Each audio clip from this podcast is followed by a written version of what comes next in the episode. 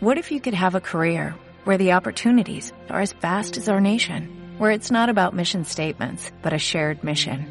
At U.S. Customs and Border Protection, we go beyond to protect more than borders, from ship to shore, air to ground, cities to local communities. CBP agents and officers are keeping people safe.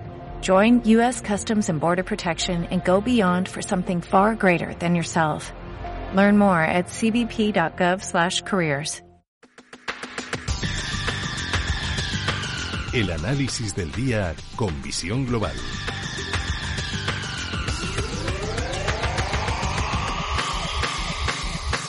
Y saludamos a José Ignacio Gutiérrez Lasso, presidente de BG Valores. José Ignacio, muy buenas tardes. Muy buenas tardes, Gemma. Bueno, la bolsa española de un plumazo en una sola sesión, la de este lunes, la primera del mes de mayo, se quita de encima todo lo ganado el pasado mes de abril, que tampoco era mucho, pero adiós a lo ganado en abril.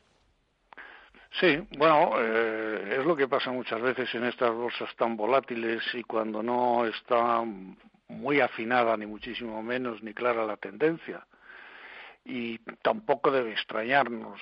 Esto será así, sobre todo con esta volatilidad, pues durante algunos meses todavía.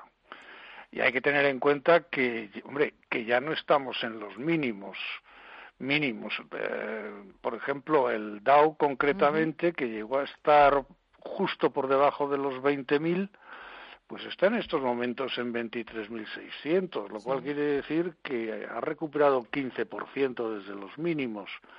No es nuestro caso, evidentemente, pero bueno, pero por lo menos eh, las bolsas encontraron, yo creo que sus suelos en el mes de marzo y bueno, aquí todavía podríamos bajar algo más, pues claro, siempre se puede bajar algo más, ¿no?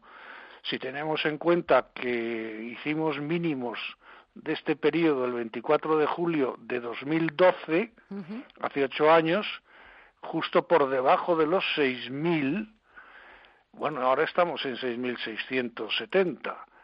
Bueno, todavía podríamos caer hasta ahí, pues hombre, la diferencia, la diferencia simplemente es que en aquel día la prima de riesgo estaba en 638 puntos y espero que no lleguemos a esas cifras ni a esos niveles.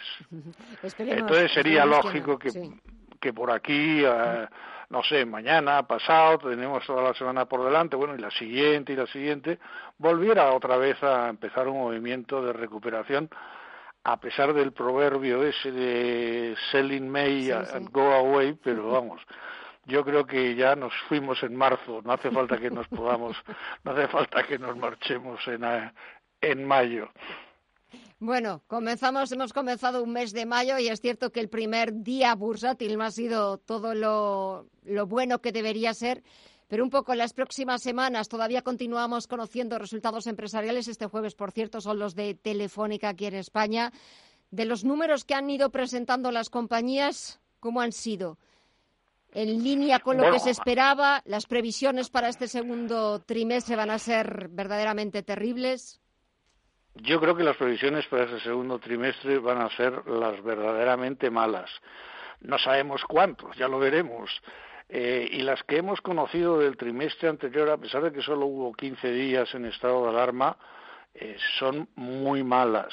Lo que pasa que tampoco podemos decir que eran peores de lo esperado ni mejores de lo esperado, porque no teníamos esperanza de nada, o sea, no sabíamos. Eh, es una circunstancia única y lo mismo nos va a pasar con este trimestre que viene. Y en cuanto a Telefónica, muy bien, conoceremos mañana los resultados, que supongo que no serán buenos, pero sin embargo hoy hemos tenido una buena noticia con su alianza con Liberty para para fusionar eh, Virgin con, uh, O2, concretamente, y además a, a, Telefónica le van a dar entre 6.000, alrededor de 6.000 millones concretamente, que es lo que le correspondería en esa fusión de filiales, por la diferencia de valor que hay. Y bueno, pues, pues mañana veremos, pero tampoco se puede esperar.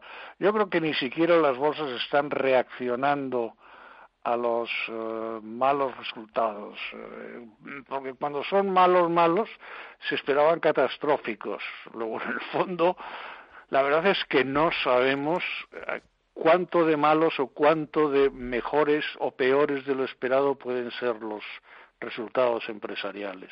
Más vale ir preparando el terreno porque las, eh, las cifras sí que, sí que pueden ser, por lo menos las primeras estimaciones o viendo los resultados del primer trimestre, sobre todo porque el primer trimestre realmente fueron apenas 15 días de marzo.